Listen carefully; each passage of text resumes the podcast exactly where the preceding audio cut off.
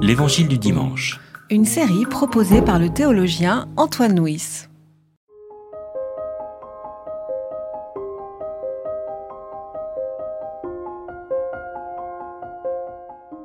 Les foules l'interrogeaient. Que devons-nous donc faire? Il leur répondait que celui qui a deux tuniques partage avec celui qui n'en a pas, et que celui qui a de quoi manger fasse de même. Des collecteurs des taxes aussi vinrent pour recevoir le baptême. Ils lui demandèrent Maître, que devons-nous faire? Il leur dit N'exigez rien au-delà de ce qui vous a été ordonné. Des soldats aussi l'interrogeaient Et nous, que devons-nous faire? Il leur dit Ne faites violence à personne, n'accusez personne à tort, et contentez-vous de votre solde. Comme le peuple était dans l'attente, et que tous se demandaient si Jean n'était pas le Christ, il leur répondit à tous. Moi je vous baptise d'eau, mais il vient, celui qui est plus puissant que moi, et ce serait encore trop d'honneur pour moi que de délier la lanière de ses sandales. Lui vous baptisera dans l'Esprit Saint et le feu. Il a sa fourche à la main, il va nettoyer son air, il recueillera le blé dans sa grange, mais il brûlera la paille dans un feu qui ne s'éteint pas. Jean annonçait la bonne nouvelle au peuple avec beaucoup d'autres encouragements.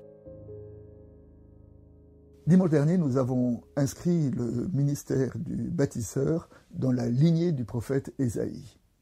Et dans ce texte-là, lorsqu'il est interrogé par euh, les gens qui viennent se faire baptiser, Jean a bien une réponse de prophète lorsqu'il les appelle à l'intégrité et à la droiture.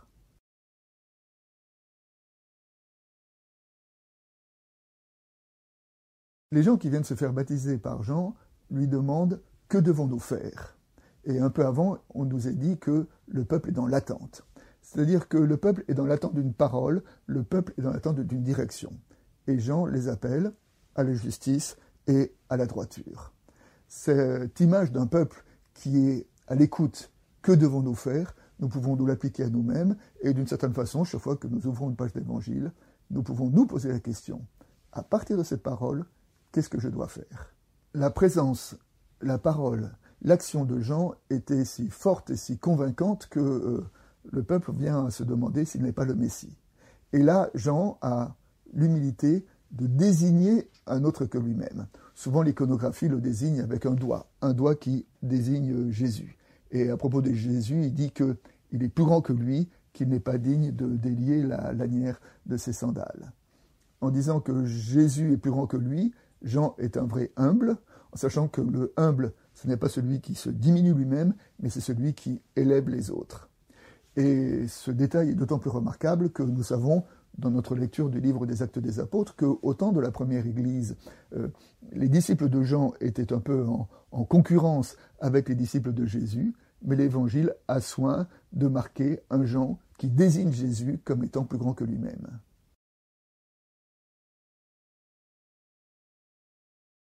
Lorsque les gens qui viennent se faire baptiser demandent ce qu'ils doivent faire, Jean leur répond Partage ta tunique et ta nourriture, euh, ne commets pas d'injustice, euh, ne commets pas de violence.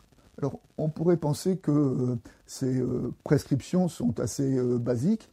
Elles nous rappellent d'ailleurs que dans le sermon sur la montagne, Jésus, à la fin du sermon, récapitule son sermon à travers le simple commandement en disant ce que les autres voulaient, ce que vous voulez que les autres fassent pour vous, faites-le pour eux. Alors, ces prescriptions paraissent euh, toutes simples, mais un sage a dit à leur sujet euh, Un enfant de 8 ans les trouve faciles, mais un vieillard a du mal à le mettre en pratique. Jean dit à propos de Jésus Il vous baptisera dans l'esprit et dans le feu.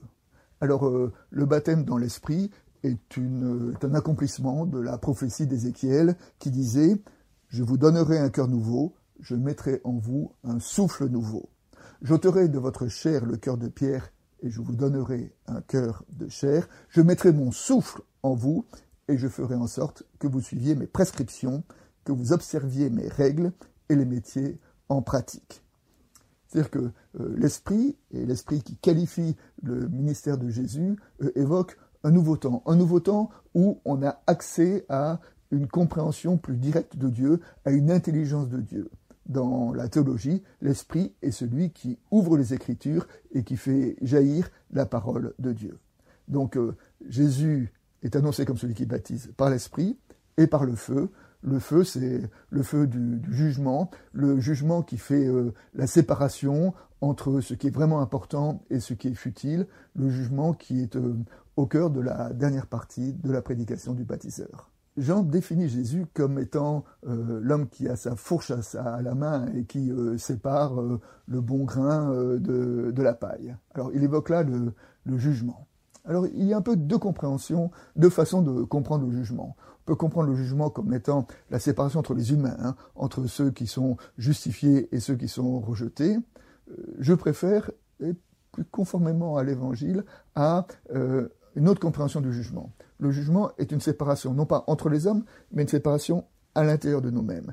La parole de Dieu est une parole qui fait la distinction en nous-mêmes, en ce qui est vraiment important et ce qui n'a pas besoin de, subsister.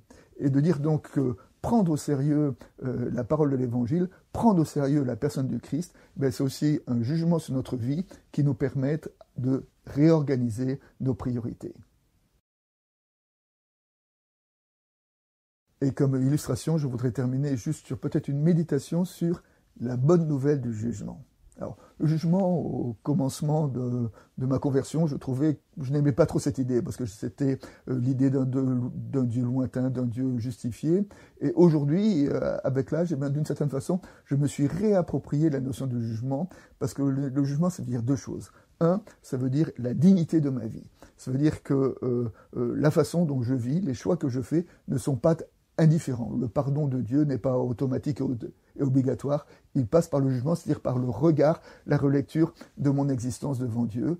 Et la relecture de mon existence devant Dieu, ça fait partie de la dignité de ma vie, et je n'ai pas à craindre cette relecture, car j'ai un bon avocat.